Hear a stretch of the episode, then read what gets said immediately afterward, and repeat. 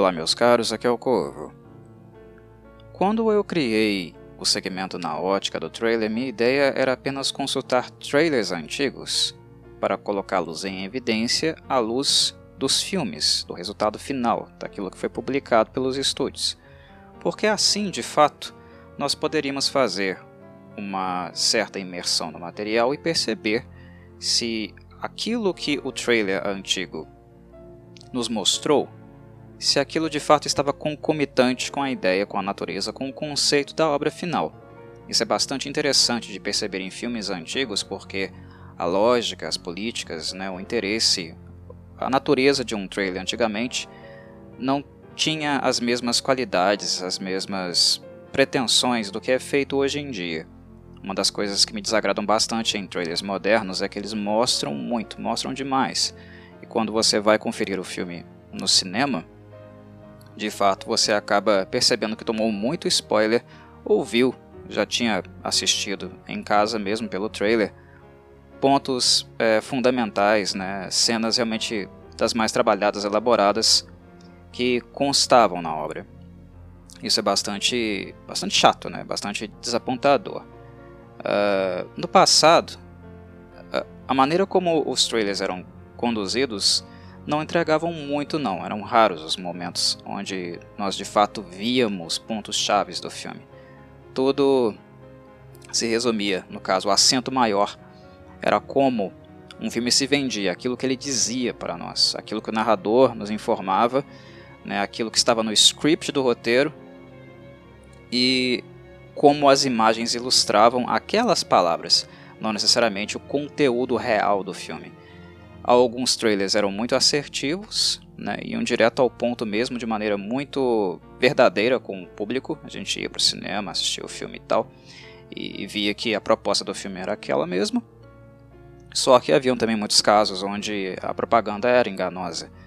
Então, fazer um resgate dos filmes passados e dos trailers passados e fazer essa comparação é bem interessante, bem interessante mesmo, para perceber estética, modelo, né, tipo de direção, como se fazia, o modus operandi daqueles trailers antigos e se de fato a sua proposta estava concomitante com aquilo que nós víamos no produto final. Normalmente eu não gosto de fazer isso com filmes que ainda estão para lançar, como é o caso aqui de The Last Voyage of the Demeter, a exceção que eu estou fazendo hoje, porque uh, um ponto eu já falei, né? Trailers modernos eles dão muito spoiler, muito spoiler. E spoiler, para quem gosta de cinema, como eu gosto, você que está me ouvindo gosta também provavelmente. Spoiler é uma coisa que a gente não gosta de tomar. Uh, tem bastante gente que gosta, né? Respeito, mas enfim, eu não gosto. Eu gosto de saborear, apreciar um filme do uh, seu princípio ao fim sem saber muita coisa sobre ele. Sendo assim, essa é uma das minhas existências. Mas tem mais um motivo que me deixa bem desanimado a comentar trailers novos. É porque tudo que nós vamos falar cai, né, reside num âmbito mais hipotético.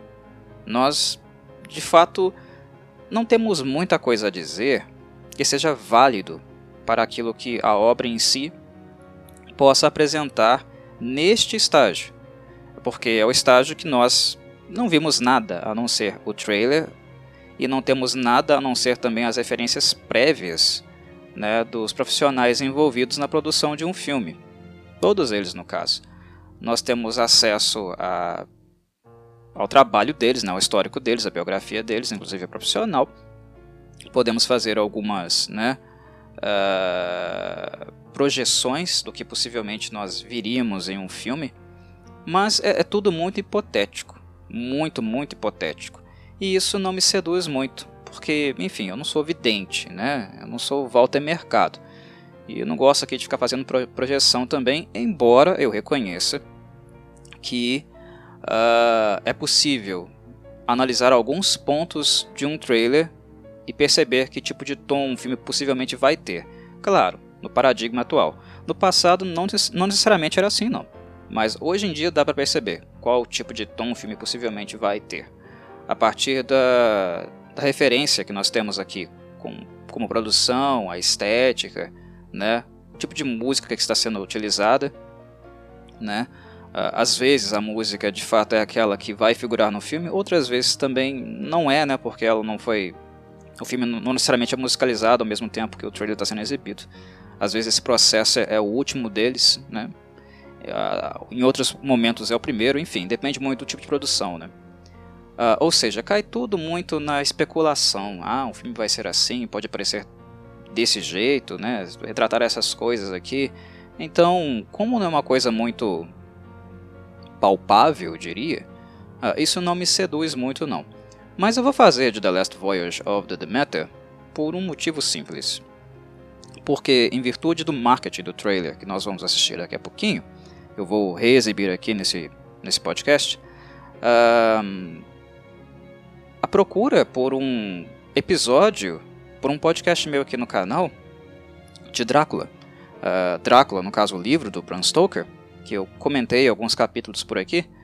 O capítulo referente a Demeter, a procura por ele aumentou um pouquinho, e isso acontece sempre quando algum assunto, algum tema, né, ou alguma expressão está em alta nas redes sociais, no Twitter, aqui no YouTube, normalmente alguns é, vídeos, podcasts passados, né, eles voltam a ser revisitados. E como eu comento conteúdo e não estou muito interessado também, muito ligado também em assunto de momento, né, os meus vídeos não têm uma natureza apenas daquele momento, daquele recorte em si, ele não sou muito ligado a trend. Eu tento imprimir alguma coisa que seja, é, eu não diria temporal, né, porque isso seria muito pretensioso, mas uh, um tipo de assunto, um tipo de comentário e informação no vídeo que você pode consultar a qualquer momento, né? Independente seja no momento de um lançamento de um livro, de um filme, ou daqui a 5, 6 anos, aquela informação continua sendo pertinente para quem quer saber, conhecer um pouquinho mais sobre a, sobre a obra. Então, esses vídeos mais antigos, que não são do momento, mas têm alguma relação né, com o assunto que está sendo comentado, eles acabam caindo no radar de novo das pessoas. Achei estranho, porque né, o vídeo do Drácula estava tendo muito view. Aquele que eu comento sobre o Demeter, né, é justamente ao capítulo que vai ser abordado no, no filme, né, que é justamente o capítulo sobre a, o, o, barco, né, o navio Demeter. Ele chama The Captain's Log, lá no, no livro do Bram Stoker. Né. O, o filme vai ser uma adaptação apenas daquele capítulo, uma coisa que certamente né, atrai muito o nosso interesse. Até porque o livro do Drácula é excelente, é um clássico, né? um clássico. Aí sim, né? Aí sim, uma obra imortal. E é um capítulo muito breve, muito curto, que não tem muita expansão. A gente sabe da tragédia do Deméter, mas a gente não tem muito acesso a tudo, né, o que o Conde fez dentro do navio. É, e, enfim, eu publiquei uma coisa no canal, né, um, uma parte onde eu comento apenas a viagem do Drácula na, no navio, e isso acabou atraindo atenção também. Recebeu alguns views a mais graças à divulgação do trailer, né, The Last Voyage of the Demeter. Tem Demeter no, no, no título, as pessoas começaram a procurar sobre Demeter e encontraram o meu vídeo. E algumas delas acabaram também solicitando que eu comentasse um pouquinho o trailer, o que eu achava, o que eu esperava, perguntaram se eu já tinha visto e tal. Então eu vou acabar aqui nesse podcast, criando essa exceção e assistindo, portanto, um filme que ainda não saiu. uh, se havia algum lugar para fazer isso, né, que talvez se encaixe um pouco na proposta, seria nesse meu segmento aqui na ótica do trailer, embora uh, os, os, trailers que eu aborde não são trailers do momento. Né, eu não, não caio no hype, não tenho interesse em hype, mas apenas material passado. Dito isso, The Last Voyage of the Demeter é um filme que eu tenho muito interesse de assistir, sim, eu vou assistir quando ele sair lá em agosto, com certeza, porque o roteiro, como eu falei, é interessante porque ele adapta realmente, ele tenta adaptar realmente apenas né, um capítulo da obra do Drácula, mas ainda assim o roteiro ele tem essa, esse acento, essa direção stokeriana, digamos, né? É uma coisa que vai beber do Drácula e não uma obra de Pirlim Pimpim que alguém imaginou, ah, eu gostaria que o Drácula fosse assim. É, é, o cara vai lá, escreve e faz esse, esse, monte de tranqueira de filme do Drácula que a gente acabou né, uh, assistindo aí, experimentando nas últimas décadas. Não apenas filmes, né, mas também séries de TV, que não tem absolutamente nada a ver com o Conde ou com a obra do Bram Stoker. Aqui não. vai ser uma obra, uma adaptação no espírito do Stoker, né, cuja escrita, cuja uh, cujo roteiro em si, né, o que nós veremos na história, não será algo que ele escreveu, né, mas uma, uma história pensada dentro do navio, dentro daquelas condições, situações, né, e com o acento da obra dele, com o espírito da obra dele. Eu creio que o, o, o trailer possivelmente vai mostrar algo assim. Se não mostrar, vou ficar bastante desapontado, porque inclusive eu não assisti o trailer. Como eu falei, não assisto. Eu não assisto trailers, eles entregam demais.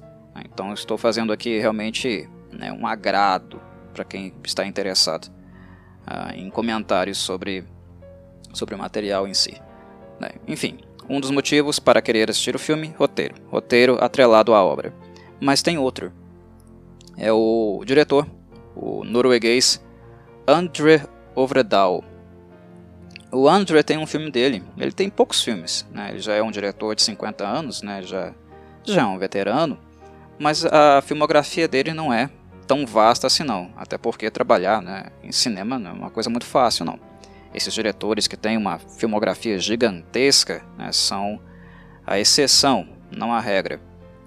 O Ovredal ele tem alguns filmes, ele tem uma filmografia bem pequenininha, mas ele tem bons momentos e uma coisa que eu gosto nele justamente é a questão da ambientação. Eu acho que ele ambienta bem os filmes dele. Eles têm uma certa aura interessante, como por exemplo The Autopsy of Jane Doe, que foi um filme que eu resenhei aqui no canal. Gostei bastante do, do Autopsy of Jane Doe, até por, por isso eu fiz a resenha dele aqui, né? Uh, e o que me chamou a atenção foi a, o aspecto estético, a imagem, né? Uh, como ele filmou o filme. Os filmes deles costumam ser bonitos, né? Embora simplórios, aqueles que são muito simplesinhos, igual uh, The Autopsy of Jane Doe é só dentro, ele acontece dentro mesmo de um necrotério, e é só ali que ele fica. Mas visualmente ele é interessante, ele tem bons momentos, ele tem boa fotografia, né? Uma coisa que acontece, por exemplo, em um outro filme dele, que é o Scary Stories to Tell in the Dark. Esse eu não gostei. Mas não tem como falar, não tem como dizer que, né, que o trabalho artístico dele, né, dos uh, maquiadores protéticos, os criadores de efeitos especiais, não tenha sido bom. Então o Overdahl ele procura estéticas interessantes para o filme dele. Né? Ele procura que fotograficamente esses filmes sejam muito interessantes. E normalmente eles costumam ser bem ambientados também. Então, por se tratar de Drácula ter esse aspecto monstruoso, nessa hora, essa hora monstruosa, que é uma coisa que em cinema a gente vê desde o clássico Nosferatu, né? Uh, é uma estética vampiresca, né, do, do, conde monstruoso que, inclusive, o Francis Ford Coppola uh, utilizou no filme dele e é dali pelo menos é como eu vejo, né? Só olhando para o banner, para a capa, para as imagens de divulgação do filme, dá para ver claramente que é dali que o Overdahl ele bebe. Certamente ele viu o filme do, do, do Coppola, uh, e isso já me agrada demais. Né? Esse monstrengo uh, horroroso, né? essa coisa, essa besta selvagem, atacando, aterrorizando os passageiros do Demeter. Então as projeções são boas, embora essa fala, essas projeções sejam meramente espe especulativas, elas não querem dizer absolutamente nada, como eu falei. Uh, a projeção é boa, então eu acho que vale a pena sim criar uma exceção. Mas sem mais delongas, vamos lá, vamos dar uma olhadinha no, no trailer. Aqueles que não viram, assistam aí comigo. The Demeter, on charter from Romania to London. shipping private crates. Contents unknown. Out at sea with no land in sight. This here is Clemens. He's a doctor. You dress like a learned man. University of Cambridge. I know my way around the boat. Our charter has agreed to pay a bonus for timely arrival in London. Let me show you the ship. This here is Huckleberry. We don't come with like this to give the ewes clear. The meat is a fine boat, no doubt.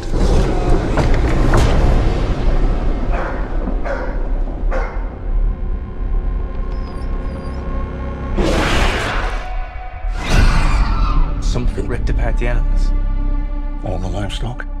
This looks like a bite. Search the ship. Everywhere. Evil is on board. Powerful evil.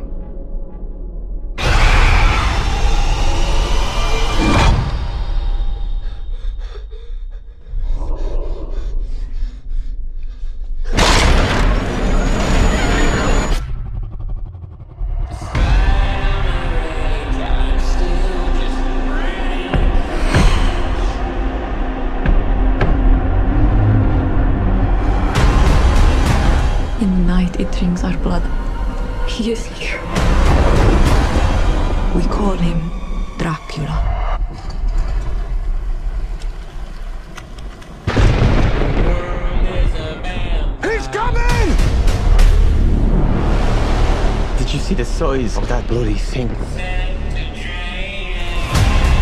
I want to kill the cursed thing. He is on this ship, which means that we will never leave it. The devil is real. May God have mercy on us all.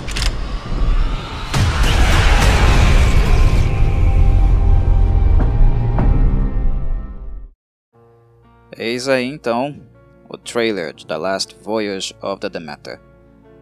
Tem vários ahn, elementos aqui, várias características que nos permite concluir várias e várias coisas. Primeiro que é um filme de época, o que é necessário de fato para uma adaptação Stokeriana. E como a história é uma adaptação do capítulo The Captain's Log, do Bragg F. Schutt, ah, de fato, né, o filme se insere dentro de um contexto que as tripulações, as embarcações, elas tinham de fato um aspecto muito específico. E o que nós vemos aqui é um navio de fato que corresponde a esses aspectos, corresponde àquele marco recorte histórico. Um filme do Drácula é sempre um filme de época. O figurino está adequado e também a tripulação como um todo, né? Ah, aquilo que eles usam, aquilo que eles carregam, toda a parafernália dentro do navio e a estrutura do navio em si ah, está concomitante, né? está acompanhando de fato aquilo que nós esperamos de um filme histórico e também um filme épico. Né? Dá para ver que essa é realmente a direção utilizada aqui. O, o Bragg F. Schutt, o roteirista que escreveu essa adaptação, né, que finalmente vai ser exibida, é, o trabalho dele é bem antigo, não é novo não. Esse roteiro ele ficou no limbo por mais ou menos duas décadas. Ser roteirista em cinema é uma coisa muito complicada, né? Como bem se vê na recente greve que eles têm feito, reivindicando direitos uh, recentemente. Está aí em todas as matérias, jornais, para quem quiser conferir. Uh, ser roteirista não é muito fácil, não. Às vezes você tem uma ótima ideia, tem uma ótima adaptação em mãos, mas dependendo das tendências do mercado, interesse do público, né, o que está bombando no momento, não é muito atrativo ao material, embora o texto em si seja possa ser realmente muito bom. Mas uh, em alguns momentos há males que vêm para o bem, porque se o texto ele ficou no limbo por duas décadas, isso quer dizer que o Shutt ele teve mais duas décadas né, para lapidar o trabalho, para fazer incrementos, ser, ficar atento realmente a detalhes e, pelo menos do ponto de vista estético, tudo que eu enxerguei, tudo que eu vi aqui no trailer, me agradou bastante. Tem, pelo menos visualmente falando, né, uh, aparenta ser de fato uma obra, uma adaptação né, de um trabalho stokeriano. Mas bem, continuemos. The Last Voyage of the Demeter tem tudo para ser, né? Na verdade, não tem como não ser um filme basicamente sobre o gato e o rato, né? Uh, sobre um espaço confinado, um lugar que não se tem para onde correr, né? O mar é o mal, né? O navio é a segurança teoricamente, né? O mar é a grande quimera de, de filmes marítimos. Ele é sempre o bicho papão. O mar é aquilo que sempre ceifa as vidas. E o mar, de fato, se hoje em dia ele continua sendo perigoso, imagina naquela época. Imagina com esse tipo de estrutura, né? com um navio como esse aqui. Que é, claro, lá do século. Uh, é respectivo né, de, uma, de, uma, de uma obra do, século XIX, mas ainda assim é uma estrutura muito, muito uh, frágil. Né? Uh, se em algum momento né, o mar ficar furioso demais e atacá-lo. E isso foi uma coisa que eu gostei bastante, né? da tempestade marítima.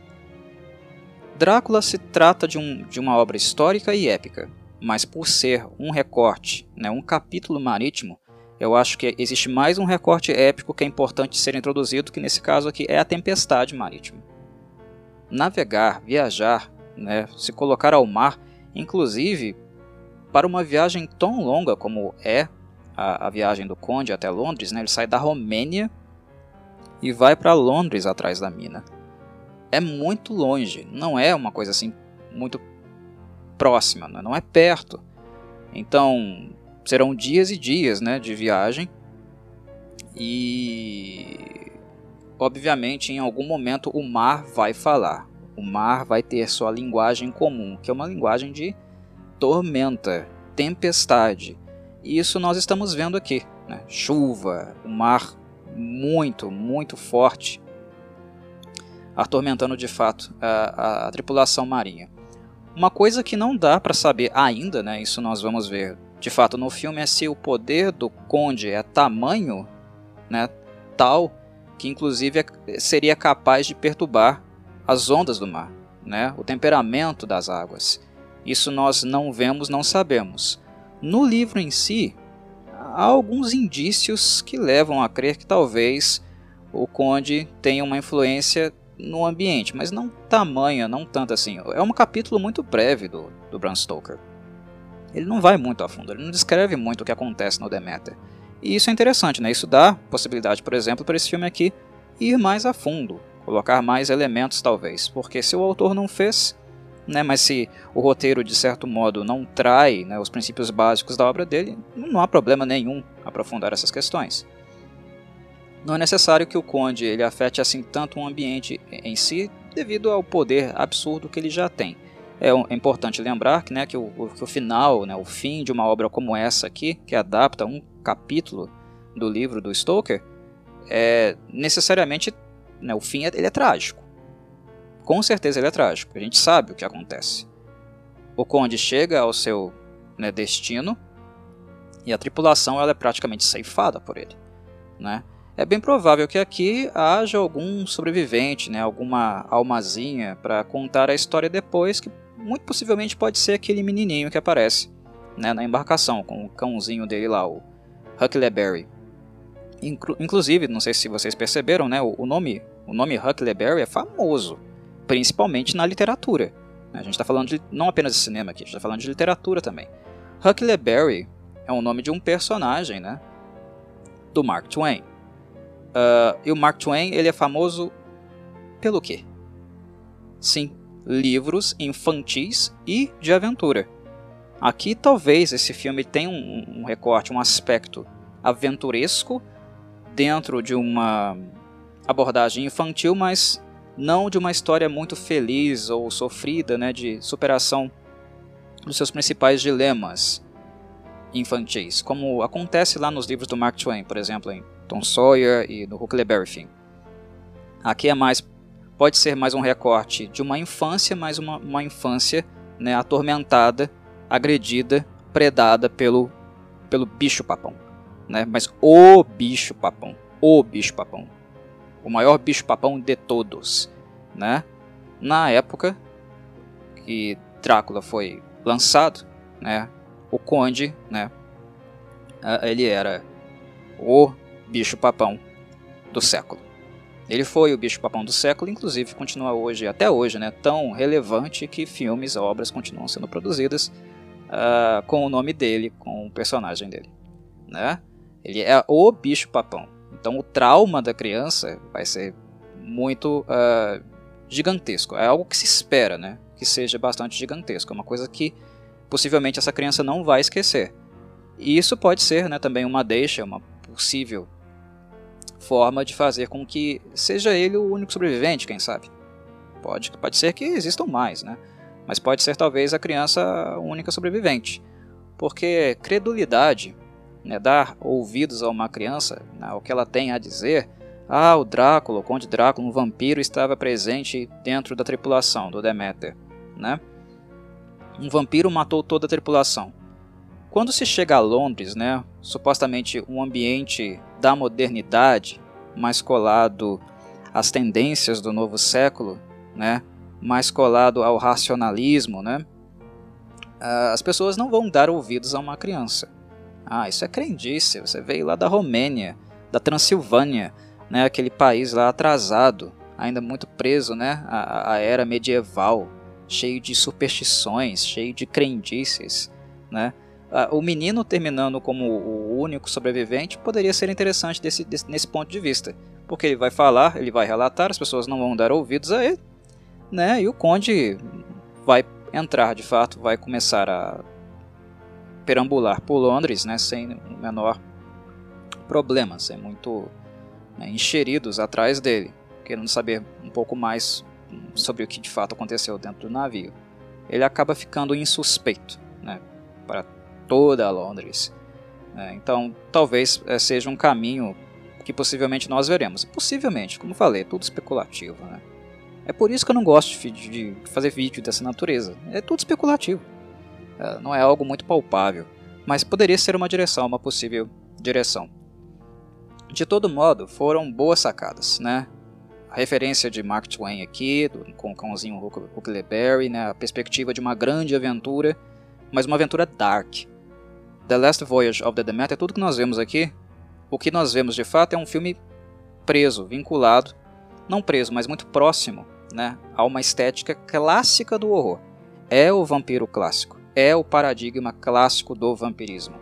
E é isso que o Drácula precisa, deve ser. Não deve ser uma perspectiva contemporânea. Não deve ser uma perspectiva do século XX. Deve ser realmente um filme de época.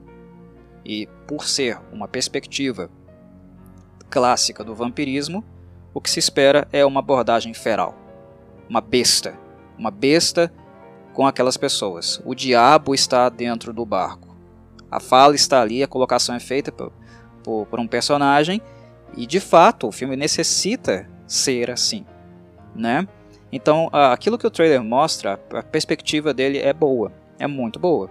Não é apenas, não se trata apenas das imagens, do, daquilo que a gente está vendo esteticamente, que é uma parte muito importante do filme também, mas também aquilo que está sendo dito, o tom, né, que a obra está se colocando. Eu olho para esse filme aqui e, embora seja um filme novo de 2023, é possível ver nele referências, né, influências de clássicos, né, do, do cinema, do recorte é, do século XX também, do princípio do século XX. Né? Referências uh, de Universal, depois um pouquinho né, mais adiante, alguns séculos depois, com a Hammer.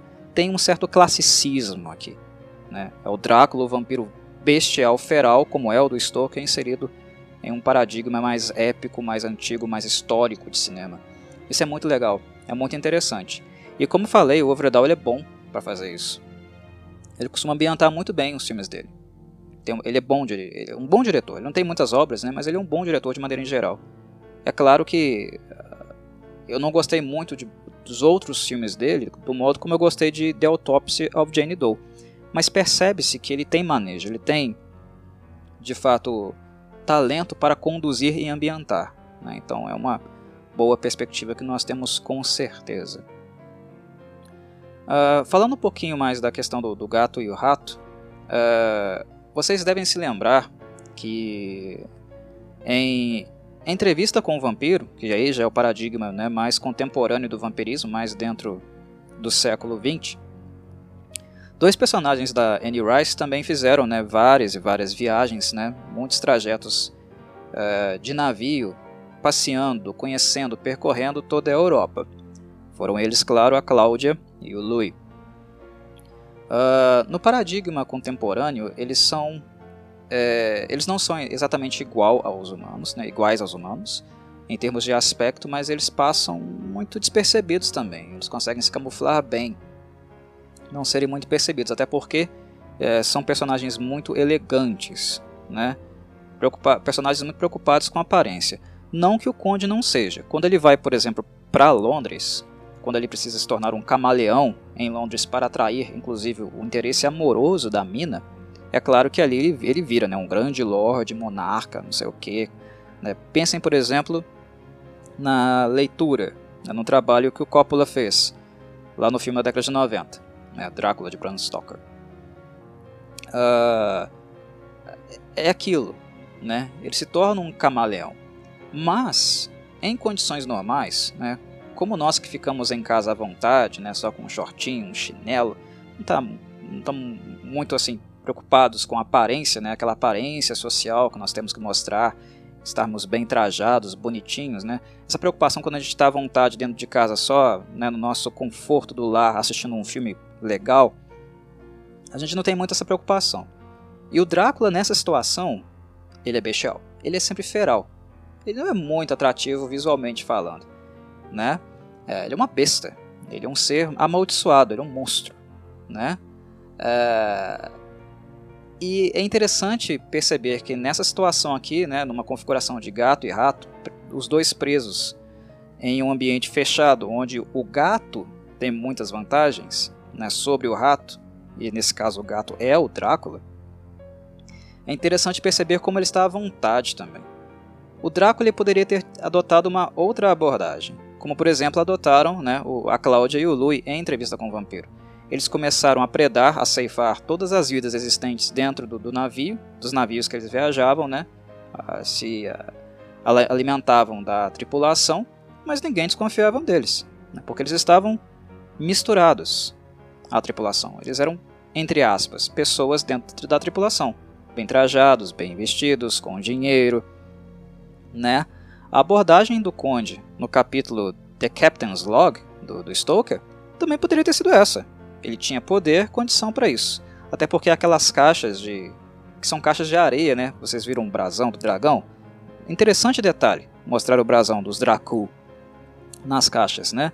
Sinal que o Bragg Shoot ele está bem atento a, a, a, aos detalhes, ao simbolismo né, da, da obra do, do Stoker. Né? Tá ali. Mas aquilo nós sabemos muito bem que é caixa de areia. O, o Drácula precisa dormir, ele precisa repousar é, no solo da sua terra. Senão ele não se recupera, ele não descansa, ele não se energiza novamente com os poderes vampirescos né, das trevas que ele possui. Nós sabemos que é terra. Então, de qualquer modo, ele poderia dormir e repousar ali mas ele teria poder suficiente, por exemplo, para adotar uma abordagem semelhante à que, o, a que a Cláudia e o Louis utilizaram em entrevista com o vampiro e se misturar à tripulação. Um lord, né, um ricaço, alguém muito bem trajado, bem vestido, quem suspeitaria dele? Né? A suspeita ficaria talvez né, no, no campo do, nossa, um sujeito tão rico, né, um monarca como ele, viajando num, num navio tão simples, né, tão humilde como esse aqui, mas aí alguém poderia dizer: ah, mas as pessoas na Romênia conhecem, né? As pessoas da Transilvânia conhecem o Drácula. Nós vemos inclusive aqui uma personagem falando: é Drácula, ele está no navio conosco. Mas ele poderia se passar por qualquer outro monarca que nem de nem da Romênia, né? nem da Transilvânia ele era, por exemplo. Né? Ele poderia se disfarçar, ter uma identidade falsa e viajar a Londres disfarçado. Mas não, ele é o mal, ele é a besta. Né? Ele é o ser das trevas né? Uh, o filho das trevas, aquele a quem a luz abandonou totalmente, a vida abandonou. E o retrato é exatamente esse. Ele é uma besta selvagem. Ele é o gato, né, numa configuração de gato e rato. E a tripulação, né, completamente eh, despreparada, completamente perdida em relação ao poder absurdo, temerário que essa, essa criatura possui. Bem interessante a abordagem, né? a Cláudia e Eloy, eles é, ficam, né, de fato, é, disfarçados. A tripulação acha que é alguma doença, alguma praga, as pessoas vão morrendo. E eles estão lá de boa, né, só acompanhando a viagem, tomando banhos, né, de lua cheia, todos, todos os dois os dois gostosões, curtindo a viagem. O Drácula não. Ele ele tem o seu repouso, né? Ele descansa, ele dorme, hiberna, acorda e alimenta. E sempre com muita brutalidade. Nós vemos aqui que ele está de short e chinelo na casa dele assistindo um filminho. É isso que é o Drácula. É, e é isso aqui o que ele é na casa dele. Quando está à vontade, quando ele não precisa se misturar. E como ele não tem pretensões com ninguém, né, como nenhuma pessoa dentro, uma pessoa viva dentro do barco, a não ser a predação, eis aqui, eis o que eu sou, sou um monstro. E eu vou predar vocês. Predar vocês da forma mais cruel e brutal possível. Vocês me temerão. Eu serei o pior dos seus pesadelos. O filme ele tenta, a princípio, pelo menos a partir do trailer, dar essa sensação, né? E como eu falei, o trabalho do Overdahl é bem interessante, ele consegue ambientar muito bem. Vocês perceberam que o trabalho de iluminação, a, a cinematografia, de certo modo, a, as pessoas que estão trabalhando com ele estão conseguindo imprimir esse acento? É apenas um trailer pequenininho, mas dá para observar né, que o Drácula ele vai ser muito retratado pelas sombras. A gente vê né, ambientes de escuridão, mas onde a sombra dele, graças à ajuda da, da iluminação também, a sombra dele é muito perceptível. Os efeitos sonoros, né, o, o SFX, também está acompanhando muito bem é, esses momentos, né? A, a, a, expressão dele, né, a fala dele bestial, acompanhando as sombras. Os momentos onde ele aparece é, é um jogo de luz e sombras, luz e sombras o tempo inteiro. Ele é uma criatura furtiva, um predador furtivo que talvez lá no finalzinho não vai ser tão furtivo mais assim. Mas a princípio ele vai predar furtivamente. Uh, o trailer inclusive mostrou que ele começou pelos animais, né? Uh, interessante, curioso. Ele começou pelos animais, mas é, obviamente ele não vai ficar assim por muito tempo. Mas ele começa como um ser furtivo, né? Uh, um grande felino que fica observando a sua presa por muito tempo e quando ele ataca já era, não tem para onde fugir. Então, a furtividade está presente aqui. E tecnicamente falando, o trabalho é de luz e sombras. Às vezes nós vemos apenas a sombra dele e os efeitos sonoros especiais dão o tom da ambientação, mas em outros, por exemplo, quando, tem um, quando ele está em um ambiente externo, né, como no, no, no convés do navio, né, nós vimos aqui também uma cena bem interessante, quando dá um trovão na tempestade, né, um, um raio cai, uh, dá aquele feixe de luz, aquela grande iluminação e a gente vê lá aquela, aquela criatura, né, humanoide em forma de morcego atrás uh, de um tripulante. Isso é cinematografia bem feita, bem feita para um filme que tem o interesse claro de ser um filme de horror, né? Coisas muito boas que nós estamos vendo aqui. E, e o, o, o personagem Clemens, ele também me chama atenção de certo modo, porque vai existir um médico de fato dentro da tripulação. Isso também é diferente, por exemplo, de entrevista com o vampiro, porque Cláudia e Louis predavam os tripulantes, certo? Mas não tinha ali nenhuma autoridade médica para dizer, hum, isso aqui é mordida de animal, ou isso aqui é uma doença. Os tripulantes, né, por não serem pessoas letradas, serem pessoas mais humildes, eles uh, assumiam que era alguma, algum tipo de doença, né, algum tipo de mal que estava dentro do navio, né? alguma, alguma condição fisiológica, até porque em viagens ao mar, né, tais condições não são raras. Os antigos navios, antigas tripulações, né, haviam pessoas que ficavam realmente muito doentes nessas viagens, inclusive levavam doenças, espalhavam elas em algum, algumas regiões portuárias, né, muito rato, muita sujeira, é, material estranho de outros lugares, né, sendo levados. É, ou seja, as, as condições higiênicas em embarcações antigas não eram das melhores. Então eram ambientes propícios à doença. Né? E isso, inteligentemente, a, o Louis e a Cláudia utilizaram lá a entrevista com o vampiro nas viagens de navio deles. Mas a questão é que lá não existia um médico. Aqui há. Aqui há um médico. Né, que é o personagem do Clemens, um médico de Cambridge, ou seja, um médico inclusive bem formado. É claro que as ciências médicas não estavam tão avançadas naquela época como são hoje, mas um médico é capaz de observar né, uma ferida, um, um ferimento, fazer uma autópsia e perceber, olha, isso aqui não foi doença não, né, isso aqui não foi nenhum tipo de animal selvagem também não, essas presas aqui são diferentes. Então o filme tem, parece que é bem possível que ele vai ter dois momentos, né? Um momento mais furtivo, isso ficou claro. Um momento mais furtivo de assassinato nas sombras de animais, algumas primeiras pessoas ali e depois uh, tudo fica às claras.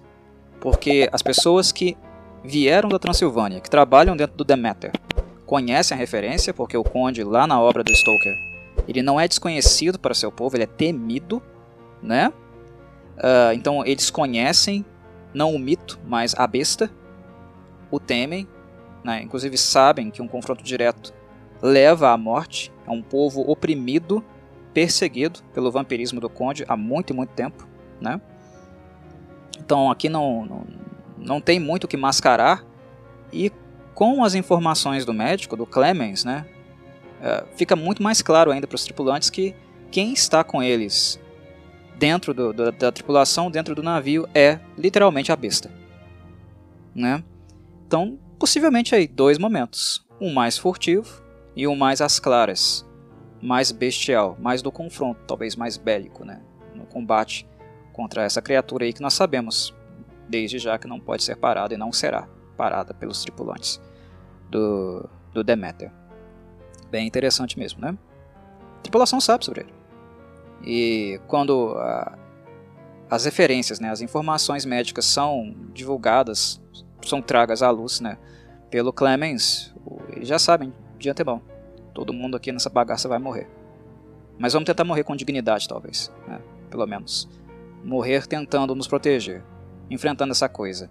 E o Clemens pode ser talvez o personagem que é o diferente da tripulação de fato.